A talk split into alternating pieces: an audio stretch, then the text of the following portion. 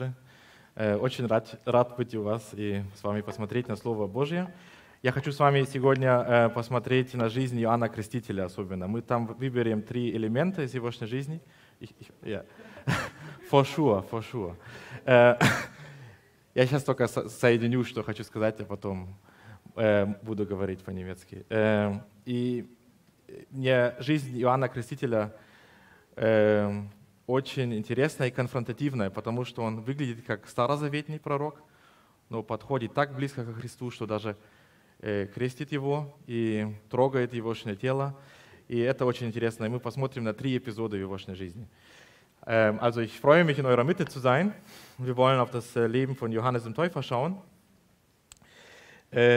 Ich, ich habe das eigentlich gewählt, weil ich gemerkt habe, dass ich so gut wie nichts ihn eigentlich immer ignoriere. Und irgendwie so als, er, wird, er kommt zwar nur im Neuen Testament vor, aber gehört irgendwie zum Alten Testament. Und äh, das hat mich immer so herausgefordert und man merkt, dass man ihn irgendwie so ein bisschen zur Seite schiebt. Aber wie Jesus über ihn spricht und auch später die Jünger, zeigt, dass er sehr wichtig war in der Heilsgeschichte. Und es, ähm, in, sogar in der Kirchengeschichte an sich ist Johannes der Täufer so wichtig, dass es bis heute eine, diese Jünger von Johannes, bis heute gibt es diese Gruppe, die quasi nur die Lehre von Johannes angenommen haben, aber nie bis Jesus gekommen sind. Und ähm, zu diesen 3400 Büchern in Logos zum Beispiel, ich habe kein einziges über Johannes den Täufer da drin. Ähm, und deswegen wollen wir mal auf sein Leben schauen. Wir lesen dazu als Leittext aus Lukas 7, 24 bis 26. Als aber die Boten des Johannes fortgingen, fing Jesus an, zu dem Volk über Johannes zu reden. Was zu sehen, seid ihr hinausgegangen in die Wüste? Ein Schilfrohr, das vom Wind bewegt wird? Oder was zu sehen, seid ihr hinausgegangen? Ein Mensch in weichen Kleidern? Seht, die herrliche Kleider tragen und üppig leben, die sind an den königlichen Höfen. Oder was zu sehen, seid ihr hinausgegangen? Einen Propheten? Ja, ich sage euch, er ist mehr als ein Prophet. Eins waren wir nachts nach Rom unterwegs. Wir sind spät abends losgefahren von uns zu Hause, das waren etwa 1000 Kilometer. Und irgendwann wurde man immer müder. Und es wurde dunkle Nacht. Und die ganze Nacht fing schon wirklich an, äh, die Müdigkeit zerknirschte einen. Und als die Müdigkeit am größten war, so etwa gegen 3 Uhr, erwachte neue Munterkeit und Hoffnung in uns. Es lag daran, dass man links äh, von uns den Glanz der Dämmerung erkennen konnte. So das Glanz der Dämmerung und der Morgenröte in der Ferne gab neue Hoffnung und man erwachte wieder zu neuem Leben, obwohl es noch einige Stunden dauern sollte. Man hat eigentlich die ganze Zeit gedacht, jetzt, jetzt, jetzt kommt die Sonne, jetzt noch ein paar Minuten. Und es ging doch wirklich, ich denke, so zwei Stunden etwa, bis wirklich der richtige Sonnenaufgang da war. Und als dann die Sonne aufging, dann war dieser Glanz der Dämmerung oder der Morgenröte eigentlich gar nichts. Da würde im Vergleich zu der Sonne wie dunkelste Nacht vorkommen. Und doch war dieses Licht der Dämmerung ganz neu und prächtig im Vergleich zur Finsternis der Nacht. Und ich glaube, dieses Bild drückt so die Beziehung von Johannes dem Täufer mit Jesus aus. Johannes war der Vorläufer, Christus die Erfüllung. Und dieses Bild zwischen einer Leuchte oder einer Lampe und dem wahren Licht an sich ist sogar ein biblisches Bild. Denken wir an den Vers, äh, den wir in Johannes 1,8 lesen, dass Johannes nicht das Licht war, sondern dass er zeugte von dem Licht. So wie die Morgenröte zeugt von der Sonne, die aufgehen wird. Und Jesus selbst drückt das sehr ähnlich aus in Johannes 5,35. Er, also Johannes, war ein brennendes und strahlendes Licht. Ihr aber wolltet eine kleine Weile fröhlich sein in seinem Licht. Gehört jetzt aber die Morgenröte zur Nacht und bildet ihren Abschluss? Oder ist sie ein Teil des Tages und bildet ihren Anfang? War Johannes bereits ein Mann des Neuen Testaments oder noch ein Mann des Alten Testaments? Wirft sein Leben Licht auf den neuen Bund in Christus oder ist es eher so ein Abschluss vom alten Bund? Gibt es in Johannes Botschaft und Dienst noch etwas Relevantes für die Gemeinde oder war er ein Diener am alten Israel? So diese Fragen wollen wir im Hintergrund betrachten. Und wenn wir wieder das Bild der Morgenröte verwenden, die Morgenröte sieht man, bevor die Sonne aufgegangen ist. Offensichtlich gehört sie also zur Nacht. Aber sie bekommt ja ihr Licht von der Sonne und offensichtlich gehört sie zum Licht des Tages. Natürlich war Johannes der Täufer der letzte Prophet des Alten Testaments. Dennoch kam er so ganz nah heran an Jesus, dass er ihn in der Taufe oder Taufhandlung direkt berühren durfte. Und so berührt die Morgenröte ja auch das Licht der Sonne. diese Ähnlichkeit und Andersartigkeit von Licht und Morgenröte spiegelt sich immer wieder im Leben von Johannes und Jesus wieder. Vergleichen wir zum Beispiel ihre Geburt. In beiden Fällen wurde ja die Geburt angekündigt und in beiden Fällen war das eine unerwartete Schwangerschaft. Beides Mal ein Wunder, beides Mal angekündigt von einem Engel. Aber bei Johannes waren es alte Menschen, die sich über ein Baby freuen sollten. Bei Jesus blickt das Wunder der Jungfrauengeburt auf das Mysterium der Menschwerdung von Gottes Sohn. Johannes aß und trank nicht, lebte einsam, er war ein Naziräer oder Gottgeweihter. Jesus aber aß und trank, war kein Naziräer in diesem Sinne, wie es 4. Mose vorschreibt, und doch war er der, der Welt Sohn Gottes. Von beiden heißt es in der Bibel, dass sie im Geist zunahmen. Lukas verwendet sehr ähnliche Worte, als er von der Zunahme im Geist im Leben von Johannes berichtet. Das lesen wir in Lukas 1,80. Und das Kindlein wuchs und wurde stark im Geist. Und er war in der Wüste bis zu dem Tag, an dem er vor das Volk Israel treten sollte. Selbst dieser Aufenthalt in der Wüste findet sich ja auch für 40 Tage im Leben von Jesus. Johannes musste aber abnehmen, Jesus musste zunehmen und wachsen.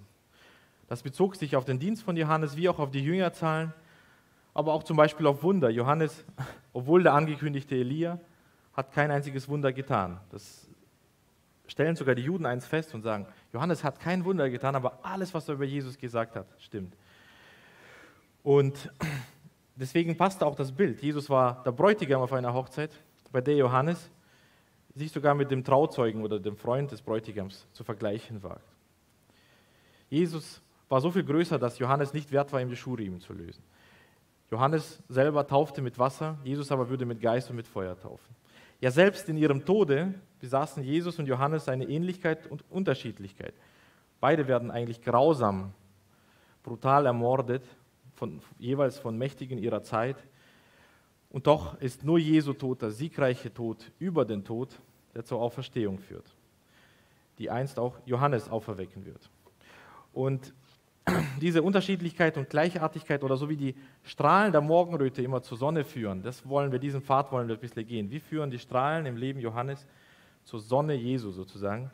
Äh, da wollen wir drei Stationen im Leben von Johannes betrachten. Die erste ist Johannes der Naziräer des Lammes. Die zweite ist die Predigt des Johannes vom Trost im Gericht Gottes. Und das dritte ist sein Zweifel oder wie er den ärgerlichen Zweifel zu Jesus bringt. Der erste Punkt ist, Johannes ist der Naziräer des Lammes. Wenn man auf das Leben von Johannes blickt, dann fällt auf, dass er einen sehr ungewöhnlichen Lebensstil führt. Also das fällt wirklich sehr auf. Ich glaube kaum, dass wir ihn zum Essen einladen würden. Ich möchte das erklären. Und ich vermute auch, dass wenn wir ihn einladen würden, er würde sagen, na, mache ich nicht, ich komme nicht, ich bleibe in der Wüste. Er besaß nur ein einziges Gewand, bestehend aus den Kamelhaaren. Es war höchstwahrscheinlich sein einziges Gewand, das er besaß. Ich glaube nicht, dass er sehr angenehm roch. Und außer diesem Kamelgewand besaß er außerdem noch, genau, nichts mehr. Irgendwo in der Wüste wird er übernachtet haben, womöglich in einer Höhle. Er wird sich schon eine Ecke eingerichtet haben.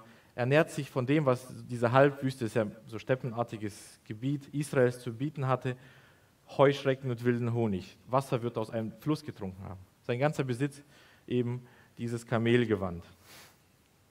Von der Geburt, also vor der Geburt schon, wird er zum Naziräer berufen oder ernannt. Und Naziräer oder Gottgeweihter, das hängt von der Bibelübersetzung ab, welches Wort verwendet wird. Ähm, es drückt das gleiche aus, diese Gottweihe. Ein, ein Stück weit ist es so der Weg des gewöhnlichen Menschen, ähm, diese priesterliche Heiligkeit auch zu bekommen. Also weil Priesterdienst durften ja in Israel nur die Leviten tun und für die Nicht-Leviten, oder äh, Entschuldigung, Priesterdienst durfte nur die priesterliche Familie oder Abkommen Aarons tun.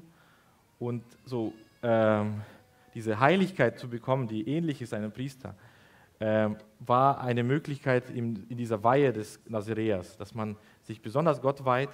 Und das sah äh, einen bestimmten Lebensstil vor. In 4. Mose Kapitel 6 wird ähm, die Gesetze des Nazireas oder des Gottgeweihten beschrieben.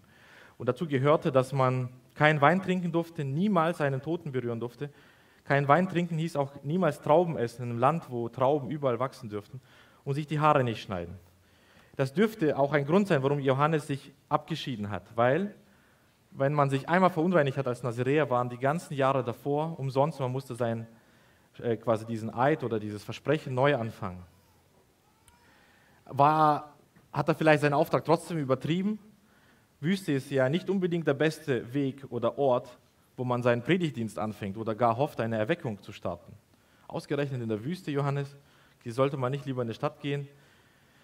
Und war Johannes womöglich einfach nur im Alten Testament gefangen, eben in diesen Regeln des Nazireers, ein bisschen zu gesetzlich, zu werksgerecht? Wusste Johannes zu wenig von Gnade? Hätte er anders gepredigt oder gedient, wenn er im neuen Bund gelebt? Das ist eigentlich die Frage. Hätte er das anders gemacht? Also lebte Johannes so ein Leben, nur weil er dachte, er müsse so tun und tat das aus Werksgerechtigkeit? Und als ich aber in die Gesetze der Nazireer blickte, fand ich die Lösung zu dieser Frage. Die finden wir in 4. Mose, Kapitel 6, Vers 13 bis 15. Dies ist die Ordnung für den Gottgeweihten oder Naziräer, also wie gesagt Synonyme. Wenn die Zeit seines Gelübdes um ist, so soll man ihn vor den Eingang der Stiftshütte führen und er soll dem Herrn sein Opfer bringen. Ein einjähriges Lamm ohne Fehler als Brandopfer und ein einjähriges Lamm ohne Fehler als Sündopfer und dann werden noch weitere Opfer genannt. Ähm, es waren ganz einmalige, besondere Opfer, also der Priester und das ganze Volk drumherum würde sofort an der Art welche Opfer es waren, erkennen. Dieser Mann, der hier opfert ist, quasi hat seine Nazirea-Gelübde erfüllt und beendet es jetzt. Aber interessant ist, dass ein Gottgeweihter angewiesen war, dass ein fehlerfreies Lamm für ihn als Sündopfer geopfert wird. Nicht seine Weihe und Hingabe an Gott machten ihn angenehm vor Gott, sondern die Versöhnung durch vergossenes Blut. Doch wie sollte oder wie sollte ein Opfer stattfinden bei jemandem, der vor Geburt und bis zum Ende seines Lebens Gott geweiht ist. Wer sollte für ihn opfern, wenn er stirbt? Das, glaube ich, war die Frage, die Johannes Leben immer wieder beschäftigt hat. Wer wird nach Ende meiner Gottesweihe für Gott ein Opfer bringen? Wo hole ich dieses einjährige Lamm ohne Fehler, das mir als Sündopfer gereichen kann? Und ich kann mir gut vorstellen, wie Johannes immer wieder über diese Frage nachgedacht hat und ihm das Bild des Lammes immer klarer in der Person Jesu wurde und dann erblickt er Jesus und was verkündigt er? Und bekennt er in Johannes 1,29 lesen wir das, diese bekannte Stelle. Siehe, das ist Gottes Lamm, das der Welt Sünde trägt. Also was uns Johannes Leben zeigt, ist das echte Hingabe an das Lamm Gottes und der Glaube und die Abhängigkeit von diesem Lamm abhängen oder zusammenhängen. Weil Johannes wusste, dass er auf ein versöhnendes Opfer abhängig ist, lebte er mit dem Ziel, dieses Lamm zu erkennen. Er konnte auf Komfort, Wohlbehagen, Annehmlichkeiten verzichten.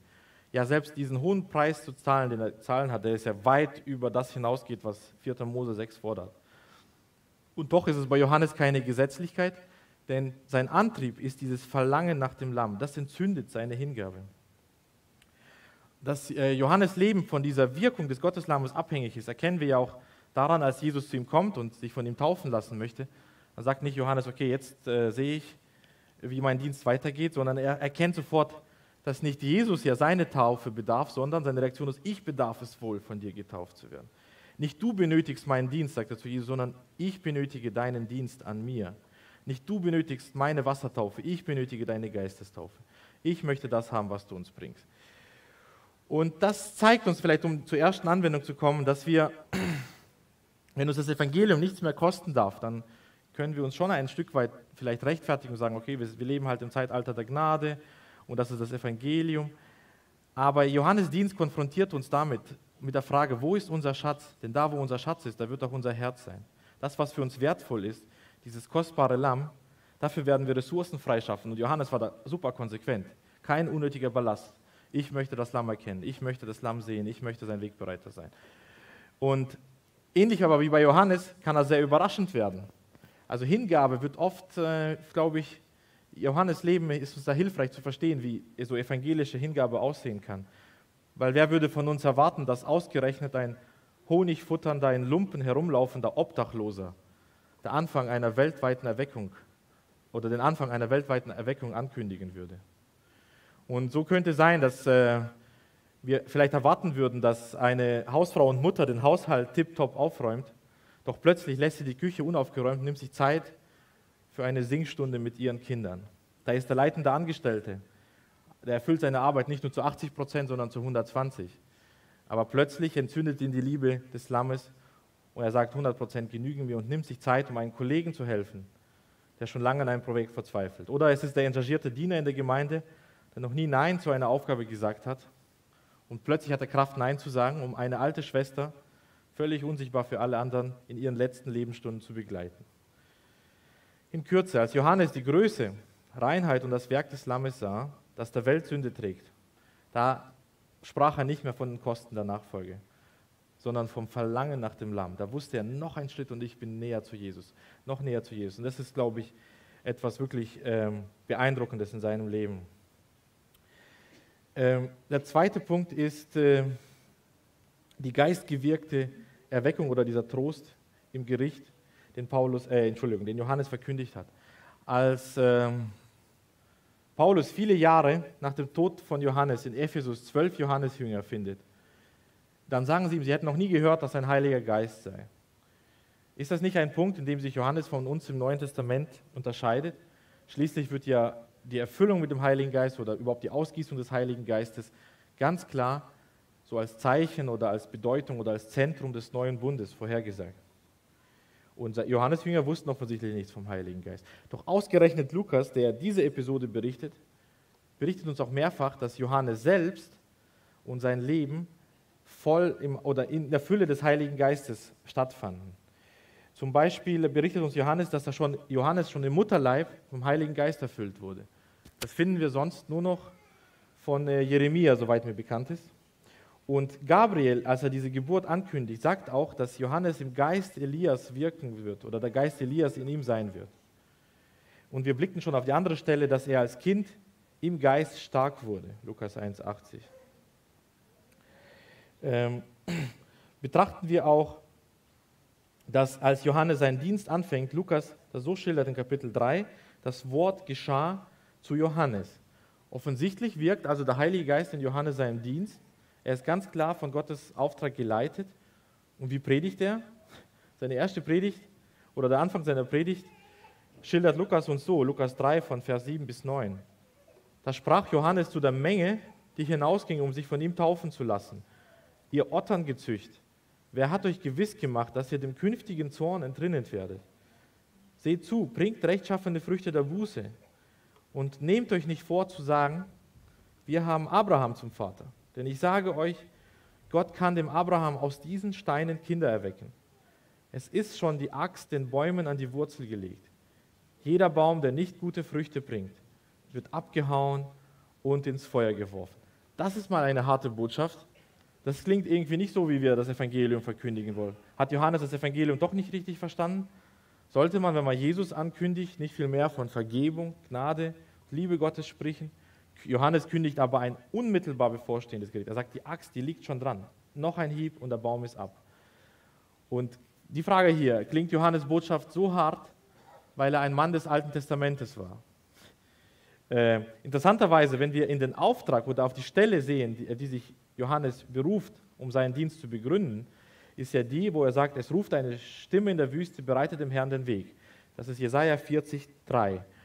Und die zwei Verse davor die diesen Dienst weiter umschreiben, klingen aber ganz anders. Da heißt das, ich möchte das lesen, Jesaja 40 von Vers 1. Tröstet, tröstet mein Volk, spricht euer Gott. Redet mit Jerusalem freundlich und predigt ihr, dass ihre Knechtschaft ein Ende hat, dass ihre Schuld vergeben ist.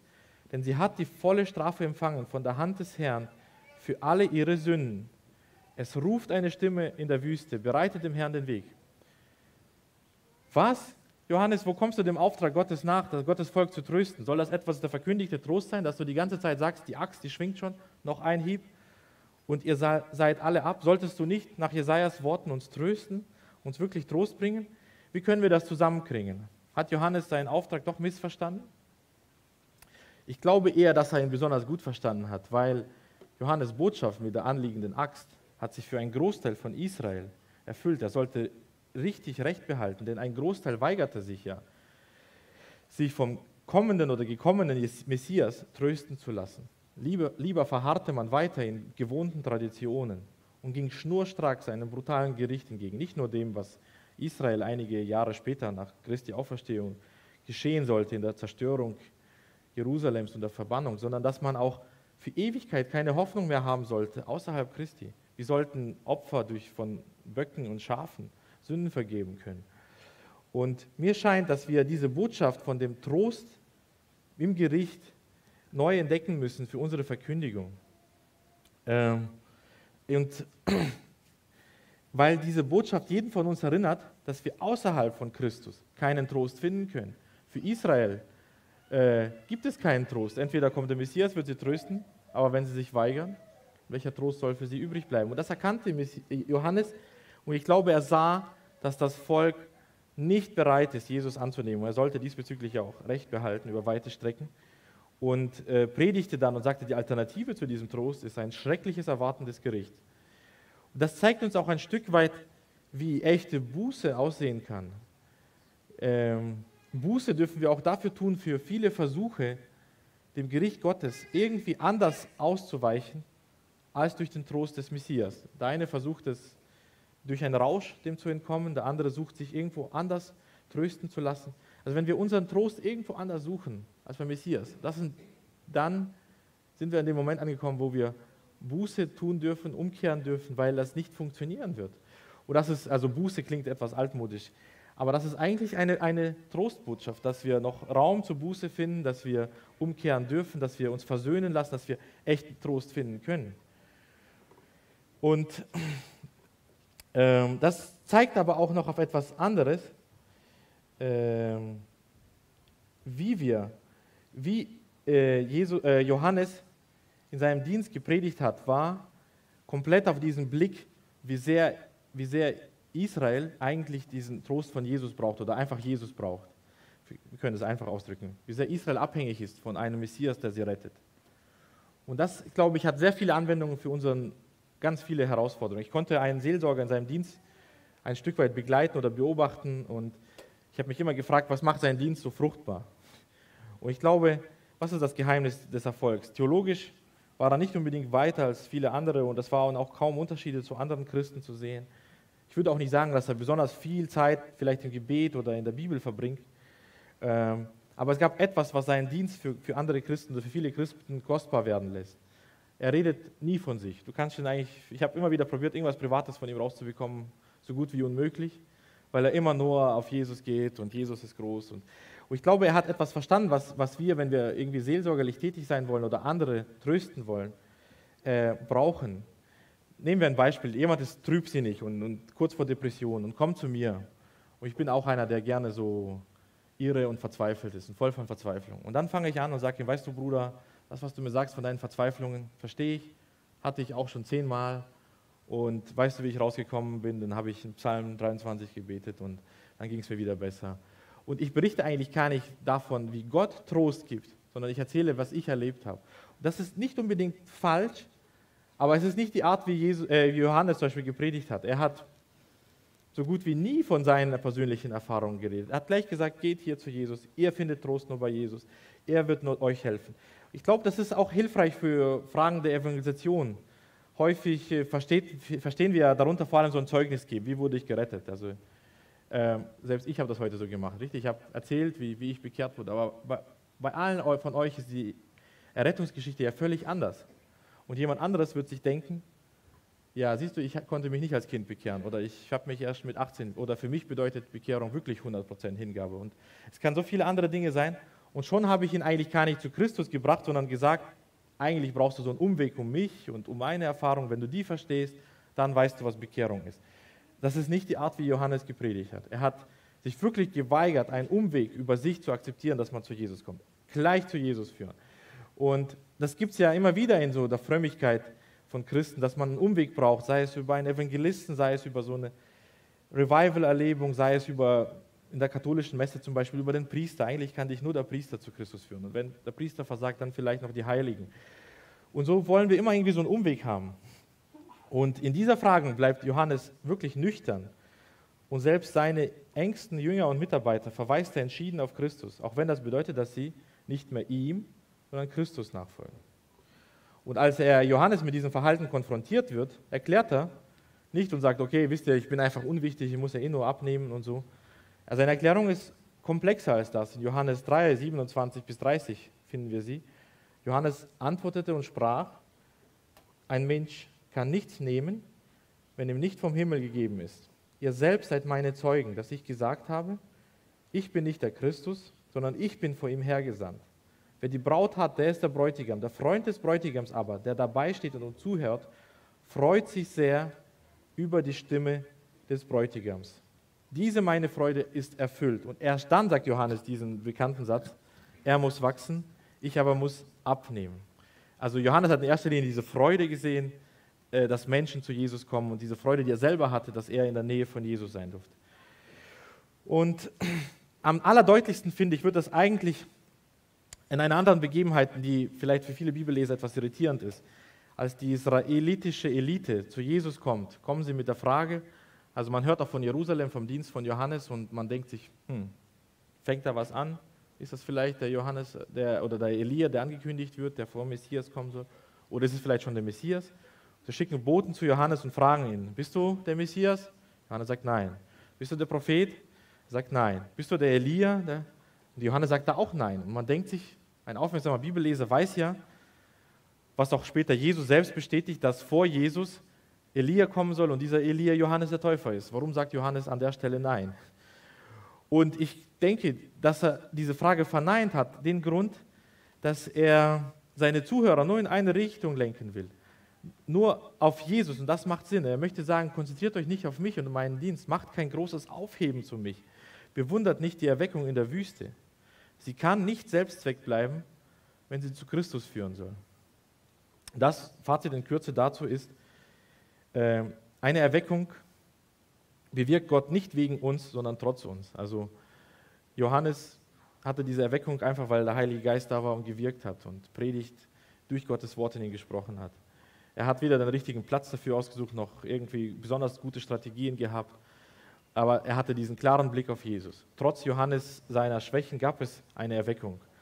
Und diese Erweckung kann niemals einfach Selbstzweck bleiben. Und irgendwo sagt, zeigt uns auch Johannes sein Dienst, dass ähm, das Wirken des Geistes immer ein Stück weit unerwartet ist. Wie ich schon sagte, wer würde erwarten, dass eine Erweckung mitten in der Wüste anfängt? Und dennoch wollen wir noch eine dritte Station im Leben von Johannes betrachten, ähm, als Johannes mit seinen anstößigen Zweifeln, wie er sie zu Jesus brachte. Ich habe das eigentlich noch ein bisschen anders überschrieben, das Unterkapitel hier. Wenn der Sonnenaufgang ausbleibt, Jemand, der so einen ähnlichen Aufgang der Sonne mit der Morgenröte beschrieben hat, schilderte einst, wie er auch gesehen hat, wie die Morgenröte erst immer heller wurde und von das Dunkelrote dann gelb und man hoffte schon, gleich geht die Sonne auf, doch plötzlich zogen Wolken auf und auch wenn es hell wurde, war der ganze Tag trüb. Der Sonnenaufgang blieb aus. Ich glaube, das drückt ein Stück weit aus, was Johannes widerfuhr. Gott setzte seinen Dienst ziemlich bald, nachdem Jesus getauft ist, ein natürliches Ende. Er ging zum Herodes, um ihn zur Rechenschaft bezüglich seiner unrechtmäßigen Ehe mit der Herodias zu ziehen und wurde dafür verhaftet. Und ähm, irgendwo ist es ein Stück weit ein Bild dafür, dass man Johannes und Jesu Botschaft einerseits gerne hörte, so wie Herodes das auch tat, und doch keine Veränderung stattfand, sondern man höchstens sich äußerlich, wie zum Beispiel durch das Annehmen der Taufe von Johannes, sich dieser Botschaft gefügt hat. Ihr Leben war trotzdem nicht bereit, Johannes, äh, den Messias anzunehmen. Und Johannes sieht das gleiche Dilemma eigentlich auch bei Jesus, dass so dieser Sonnenaufgang ausbleibt, nicht ganz Israel kehrt um, die Römer werden nicht weggejagt und vor allem bleibt auch das Gericht an den Gottlosen aus. Während Johannes im Kerker sitzt, darf Herodes weiterhin seine vielen Gottlosigkeiten am Volk Gottes begehen und ist vielleicht Jesus selber nur ein weiterer Vorläufer. Und dann schickt er eben seine Boten zu Jesus, was wir in Matthäus 11, äh, 2 bis 6 lesen. Da aber Johannes im Gefängnis von den Werken Christi hörte, sandte seine Jünger und ließ ihn fragen, bist du der da kommen soll oder sollen wir auf einen anderen warten? Jesus antwortete und sprach zu ihnen, geht hin und sagt Johannes wieder, was ihr hört und seht. Blinde sehen und Lahme gehen, Aussätzige werden rein und Taube hören. Tote stehen auf und Armen wird das Evangelium gepredigt. Und selig ist, wer sich nicht an mir ärgert. Die Anfrage des Johannes kann irritieren. Woher kommen seine Zweifel? Er hat doch gehört, wie äh, die Stimme vom Himmel sprach, dies ist mein lieber Sohn. Er hat selber verkündigt, dies ist das Lamm. Eins war seine Predigt voller Gewissheit, plötzlich kommen Zweifel. Soll nach Jesus noch ein anderer kommen? Ist Jesus gar nicht der Messias, auf den er gehofft hat? Interessant ist, dass der Grund für seine Frage genau die Werke Christi sind. Und das ist eigentlich, denke ich, schon auch in der Predigtdienst von Johannes zu finden, weil er so sehr stark davon gepredigt hat, der Messias bringt nicht nur Errettung für Israel, sondern auch das Gericht. Fragt er sich, wo ist denn das Gericht? Wo ist denn die Gerechtigkeit? Er konnte schon einiges von der Gnade sehen. Und Jesu Antwort, die er ihm gibt, äh, den Blinde sehen, Lahme gehen, ist eigentlich so eine Zusammenfassung von drei Verheißungen aus Jesaja 29, Vers 18 bis 20, 35, 5 bis 6 und Jesaja 61, 1 bis 2, glaube ich. Und in allen drei Stellen werden diese positiven Verheißungen, Blinde sehen, Lahme gehen, Gefangene werden frei. Das war zum Beispiel auch ein Punkt, in Jesaja 61, 1 stand drin, ich bin gekommen, den Gefangenen die Freiheit zu verkündigen. Wo ist denn? Johannes sitzt im Knast. Äh, also den unrechtmäßig Gefangenen. Und die, die quasi die bösen Taten begehen, sollten unter das Gericht kommen und bestraft werden. Das Volk Israel sollte befreit werden von den Feinden. Einen Tag der Rache sollte dieser Messias verkündigen. An allen Feinden des Volkes Gottes. Es müsste Jesaja 61, 1 oder 2 sein. Ist Jesus nun der, der kommen soll? Oder sollen wir eines anderen warten? Was passiert hier? Wo ist diese Gerechtigkeit vor Gott? Und interessant ist, Johannes sieht die Werke Christi, sagt, da passt was nicht, da stimmt was nicht. Was sagt Jesus zu ihm? Nein, du, du blickst falsch ich zeige zeig dir, was meine Werke sind und bezieht sich eigentlich auf die gleichen Verse, die Johannes auch fragend hatte, offensichtlich. Und äh, die Antwort von Jesus ist also so, auch wenn ich nicht der Messias bin, den du erwartet hast, bin ich der Messias. Es gibt keine bessere Alternative. Nein, nach mir kommt nicht noch ein anderer. Und auch wenn du im Gefängnis bleibst und sich offensichtlich Jesaja 61,1, die Verheißung von der Befreiung aus dem Gefängnis und der Rache an den Feinden, nicht an dir erfüllt, blicke doch mal auf das andere. Die, die Beweise dafür, dass ich der Messias bin, lassen sich in Masse finden. Blicke auf geheilte Gelähmte, auf gereinigte Aussätzige, auf sehende Blinde, das sind also eigentlich besonders hervorragende Wunder, die hier auch aufgezählt werden, und auf die Armen und Elenden, die die frohe Botschaft hören. Natürlich bin ich der, der da kommen soll. Jesus ist da, Jesus war sogar größer, als Johannes es erwartet, nicht kleiner. Also Johannes Verdacht war, irgendwie erfüllt sich nicht diese ganze Fülle von dem, so was die Bibel verheißt, was Johannes alles, äh, was Jesus oder der Messias alles bringen soll. Da fehlt doch noch was. Da, da fehlt doch diese Gerechtigkeit und das Gericht. Und da merken wir, Johannes war seiner Zeit unglaublich weit voraus und hatte einen wirklich tiefen und reichen Blick auf Jesus. Und was musste er lernen? Einen noch tieferen und noch reicheren äh, Blick auf Jesus. Und dieser Blick sagt ihm voraus, dass äh, wir Jesus nicht nur als Mittel zum Zweck haben können. Du kannst mich nicht haben, nur damit Herodes endlich gerichtet wird, sagt Jesus eigentlich dem Johannes. Aber du kannst mich völlig haben und ich bin der Messias, der absolut, ähm, absolut, absolut zuverlässig ist und zum Ziel führt. Und wir können auch noch an einer anderen Stelle führen oder fühlen, wenn Johannes sein Verlangen nach diesem Gericht erfüllt würde. Natürlich würde dann Herodes bestraft und die abtrünnige Elite Israels und die gottlosen Zöllner und die abgefallenen Prostituierten, aber irgendwann wäre auch die Reihe an Johannes. Und da würde Gott sagen, was ist mit deinen Zweifeln? Was ist mit der Unglauben? Wieso vertraust du mir nicht? Dann fällst du ja auch unter das Gericht.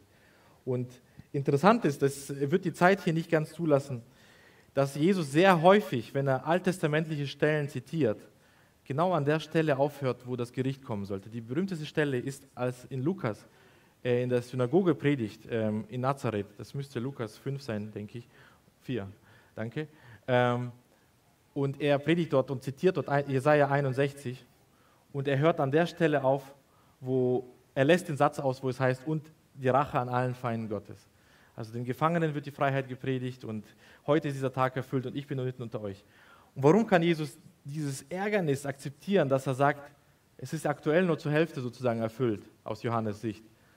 Weil das Gericht auf ihn selber landet. Genau das, was Johannes so ärgerte, war Johannes seine Rettung. Und merken wir, wie das wirklich Hand in Hand geht mit der Botschaft nachher von Paulus, wenn er sagt, wir predigen Christus den Gekreuzigten, ähm, den Heiden eine Torheit und den Juden ein Ärgernis. Johannes spürte wirklich was Richtiges. Also er war da richtig an der Halsschlagader des Evangeliums dran, an diesem Punkt. Und das erklärt, warum Jesus zum Beispiel ähm, seine Zweifel auch nicht fallen lässt. Und das ist, glaube ich, eine wunderbare Ermutigung für uns wenn wir das Ärgernis des Kreuzes spüren heute und sagen, kann dieser Jesus der hier am Kreuz, also nicht hier, aber an so einem Holz hängt. Und kann das wirklich mein Retter sein? Kann der mir wirklich die Erfüllung geben? Kann der mir den Trost geben, den ich nicht bekomme, weil meine Ehe gerade nicht funktioniert, die mich in den Wahnsinn treibt, weil, weil ich verzweifle, weil ich auf der Arbeit ein Außenseiter bin, weil ich an einem Projekt scheitere, weil ich versage auf, im Kampf gegen die Sünde zum tausendsten, millionsten Mal. Und jetzt sagt mir der Prediger hier, Jesus wird dich retten. Spüren, wenn wir das Ärgernis wirklich spüren, dann an der Stelle, glaube ich, können wir wirklich besonders stark von Johannes lernen, dieses Ärgernis zu Jesus zu bringen, weil das hat er richtig gemacht. Er hat sie nicht in sich hineingefressen, er sendet seine Boten und Jesus lässt ihn nicht fallen. Und auch wenn seine Zurechtweisung ein Stück weit hart klingt und er sagt zu ihm, selig ist, wer sich nicht an mir ärgert, hören wir die Verheißung aus diesem Wort heraus. Er sagt ihm, Johannes, du bist auf dem richtigen Weg. Ich verstehe deinen Ärger. Und Glaube bedeutet, trotz des Ärgers, trotz des Ärgernisses oder trotz des Wissens um dieses Ärgernis, weiterhin an mich zu glauben. Trotz des Wissens um die Lächerlichkeit und an Anstößigkeiten, Bescheid zu wissen. Das ist ein Stück weit Glaube, dass man dieses weiß und dieses spürt und sieht, die Anstößigkeit des Kreuzes und sich trotzdem entscheidet, auf Christus zu vertrauen. Und ich kann mir wirklich vorstellen, dass wir diese Situation haben und sicherlich ist jemand hier, der in seinem Leben genau diese Anstößigkeit spürt. Und da können wir, kann ich dir nur ermutigen, den Weg von Johannes zu wählen und dieses Ärgernis zu Jesus zu bringen. Wenn er im Johannesleben geantwortet hat, dann haben wir gute Hoffnung, dass er uns auch eine Antwort schickt, die uns bestätigen wird, dass Jesus uns erklären kann, warum sein Kreuz ein Ärgernis ist. Vielleicht ist aber jemand hier, der weder Ärgernis noch Torheit spürt im Kreuz Christi. Da gibt es ja manche, die sagen, da habe ich gar kein Problem mit, mit dem Christentum. Das ist einwandfrei für mich, das läuft glatt wie die Butter. Ich sehe das ein bisschen kritisch, ich, weil das nicht so das Typische ist, wie uns die Jünger und die frühen Gemeinden begegnen. Ähm, die ganze Zeit hat, wusste man, dass, dass, dass da etwas wirklich sehr Ärgerliches ist. Dass Gott Mensch werden soll, dass Jesus komplett nackt eigentlich am Kreuz gekreuzigt wird. Da sind so viele ärgerliche Instrumente, äh, Elemente in diesem Leben, dass er zwischen, zwischen Verbrechern gekreuzigt wird, dass genau den, dem, wer sollte am Kreuz Jesu, wer hatte da wirklich recht? Eigentlich gingen da die Schriftgelehrten vorbei und haben gesagt, ha, er hat gesagt, er ist Gottes Sohn, soll er sich doch selber helfen, soll er runterkommen. Die haben dieses Ärgernis gesehen, aber verharrten im Unglauben. Johannes sah das Ärgernis, aber brachte seine Zweifel zu Jesus und drang zum Glauben durch. Woher weiß ich das? Weil nachdem Jesus, Jesus die Frage von Johannes beantwortet hat, sofort darauf fängt er seine Rede an, die wir als Ausgangstext gewählt haben, wo er sich ans Volk wendet und sagt, glaubt nicht, dass dieser Zweifel ein Problem ist im Johannes seinem Leben. Es ist vor allem ein Problem für euch, dass ihr sowohl die Botschaft von Johannes wie meine Botschaft hört, sowohl die eher Botschaft vom Gericht wie die frohe Botschaft und in beiden Fällen euch für den Unglauben, für Spott, für Ablehnung entscheidet, für ein verstocktes Herz. Und äh, Jesus nimmt die Frage von Johannes ernst und das bringt mich ein Stück weit zum Schluss. Wie sieht ein Leben im Licht der Sonne aus? In, äh, der geistliche Zustand von Johannes wird äh, nicht weiter bezweifelt und Jesus stellt selbst klar, was er dann bezeugt in Lukas 7 ab Vers 26. Oder was seid ihr hinausgegangen? Einen Propheten? Ja, ich sage euch, er ist mehr als ein Prophet. Er ist, von dem geschrieben steht, siehe, ich sende meinen Boten vor dir her, der deinen Weg vor dir bereiten soll. Ich sage euch, dass unter denen, die von einer Frau geboren sind, keiner größer ist als Johannes. Der aber der Kleinste ist im Reich Gottes, ist größer als er. Jesus sagt quasi Nummer zwei von allen großen Persönlichkeiten nach mir oder Nummer eins nach Jesus selbst ist Johannes der Täufer. Niemals gab es einen, der von einer Frau geboren wurde, der noch größer ist als Johannes. Aber dann fügt er diesen anderen Satz hinzu und sagt, wisst ihr denn nicht, dass das, was ihr in mir habt, wenn ihr im Reiche Gottes geboren seid und wenn ihr der Geringste seid, irgendein Narr und Schwächling und im Reich Gottes seid, seid ihr reicher beschenkt, als Johannes der Täufer es jemals war. Wir haben drei Stationen im Leben von Johannes betrachtet und dabei immer wieder so ein bisschen die Frage im Hintergrund gehabt, ist Johannes ein Mann mit einer veralteten Botschaft oder hat er etwas für die Menschen des Neuen Testaments zu sagen? Wir haben auf sein Leben als Naziräer geblickt und mussten feststellen, seine Hingabe und Gottesweihe folgte nicht veralteten Traditionen, sondern der Sehnsucht nach dem Gotteslamm. Wir blickten auf seine Verkündigung, die so harsch und barsch klingt, voller Gerichtsworte, können aber erkennen, dass er vor allem vom Auftrag getrieben war, Gottes Volk zu trösten, aber mit einem echten Trost. Wir blickten auf seine Zweifel in der Zelle und sehen, dass er mit Glauben, trotz des Ärgernisses, genau die Situation aller widerspiegelt, die Jesus begegnen. So viele verbleiben bloß im Ärgernis stehen und da ist sein Leben quasi eine Herausforderung für uns. Wir können also, wenn wir im Leben von Johannes blicken, nicht so trennen und sagen, das ist alter Bund und nicht relevant. Oder überhaupt, wenn wir so eine Trennung machen, das ist neuer Bund und wichtig, die erkennen wir in seinem Leben, das ist nicht sinnvoll. Dafür ist sein Leben und Wirken ein gutes Beispiel. Dennoch ist eine Unterscheidung zwischen altem und neuem Bund wichtig. Und da kommt dieses Wort von Jesus hinein, das sagt, ich sage euch, äh, der aber der Kleinste ist im Reich Gottes, ist größer als Ohr. Der, der als die größte Auszeichnung aus dem Mund direkt von Jesus bekommt. Daneben stellt Jesus die Privilegien von der Gemeinde eigentlich und sagt, wisst ihr nicht, wie reich ihr beschenkt seid, wenn ihr nicht die Morgenröte habt, sondern die volle Sonne. Äh, also Jesus spricht das überhaupt nicht klein und sagt, das ist die absolute Morgenröte, die du in Johannes findest, die beste, the most beautiful one, die es jemals gab.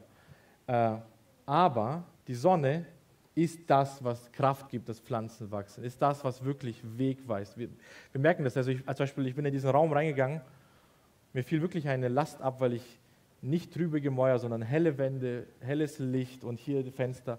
Und man fühlt sich einfach gut. Wissen, wir wissen, jeder weiß das. Äh, in den Städten, wo viel Trübe und, und Nebel und Regen und Dunkelheit ist, Selbstmordraten schießen in die Höhe. Die Menschen halten das nicht aus.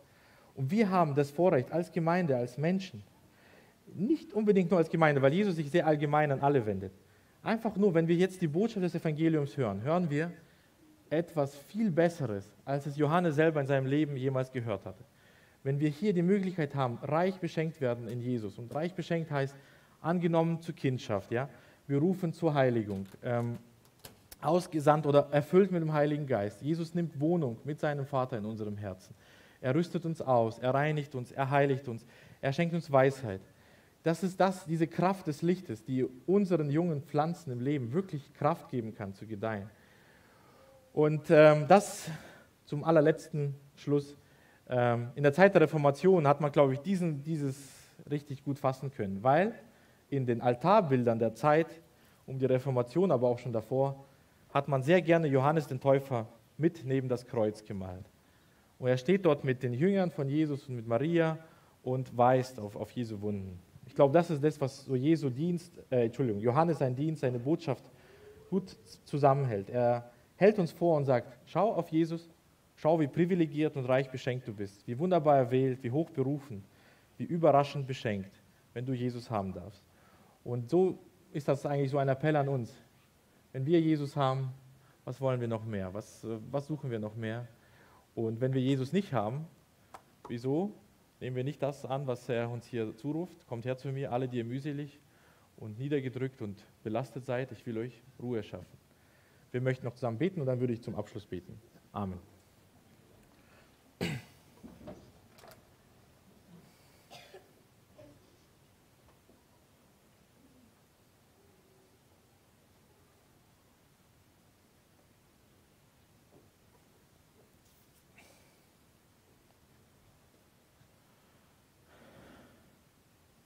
Himmlischer Vater, deine Güte reicht so weit der Himmel ist. Ja, sie ist auch viel höher. Deine Gedanken sind höher als unsere Gedanken. Und wenn wir irgendwie logische Brüche sehen, in dem, wie wir dich erwarten, dann nicht, weil du Grenzen hast, sondern weil unser Verstand Grenzen hat. Helf uns, das, dass wir das sehen. Genau trotz des Ärgernisses, das uns Satan vorhält, die Welt vorhält, unser Fleisch vorhält, dass wir am Kreuz finden, dass wir Mut, Kraft haben zu glauben Hilf unserem Unglauben. Du hast Johannes seinem Unglauben geholfen, als er kam, trotz seiner Erkenntnis. Das, das zeigt uns auch, dass wir in den Zweifeln nicht verzweifeln müssen, sondern einen Ausweg für sie kennen, indem wir sie zu dir bringen. Helf, dass wir ähm, einfach auch diese Botschaft haben, wie Johannes sie hatte, mit diesem Seht, das ist Gottes Lamm, dass wir nicht so egozentrisch sind und gerade wir im Westen, wir sind so krankhaft davon belastet von der Bewunderung von uns selbst. Reinige uns davor, heilige, rette uns von dieser ja, Bewunderung von uns selbst und helf uns, dich zu bewundern. Helf, dass wir auf dich sehen und danke, dass du deine Gemeinde baust auf verschiedene Weise, an verschiedenen Orten, auf deine Weise, wie es dir wohlgefällt, dass dein Geist wirkt äh, und dass er sich nicht so in Formen pressen lässt und dass es nicht etwas, ja, wo wir Angst oder wir denken dann, dass wir die Kontrolle verlieren über die, aber in Wirklichkeit ist das der Weg zu dieser Freiheit und Abhängigkeit von dir, zu dem, wo wir wirklich Trost und Halt finden. Helf uns, dass wir uns auch gegenseitig in dieser seelsorgerlichen Weise begegnen können, dass wir einen klaren Blick und Aufruf zu uns haben, dass wir den Blick auf Jesus richten dürfen, dass es eine Botschaft ist, die, an, die, an die wir einfach unsere Hoffnung auch setzen dürfen und können und die uns auch nicht erschüttern wird. Danke dir dafür. Danke auch für diese Gemeinde. Helf, dass sie ein Zeugnis sein kann, dass sie von dir bekennen kann, dass sie ein Stück weit diesen Dienst von Johannes aber in der Pracht des Neuen Testaments, im Licht der Sonne ausfüllen kann.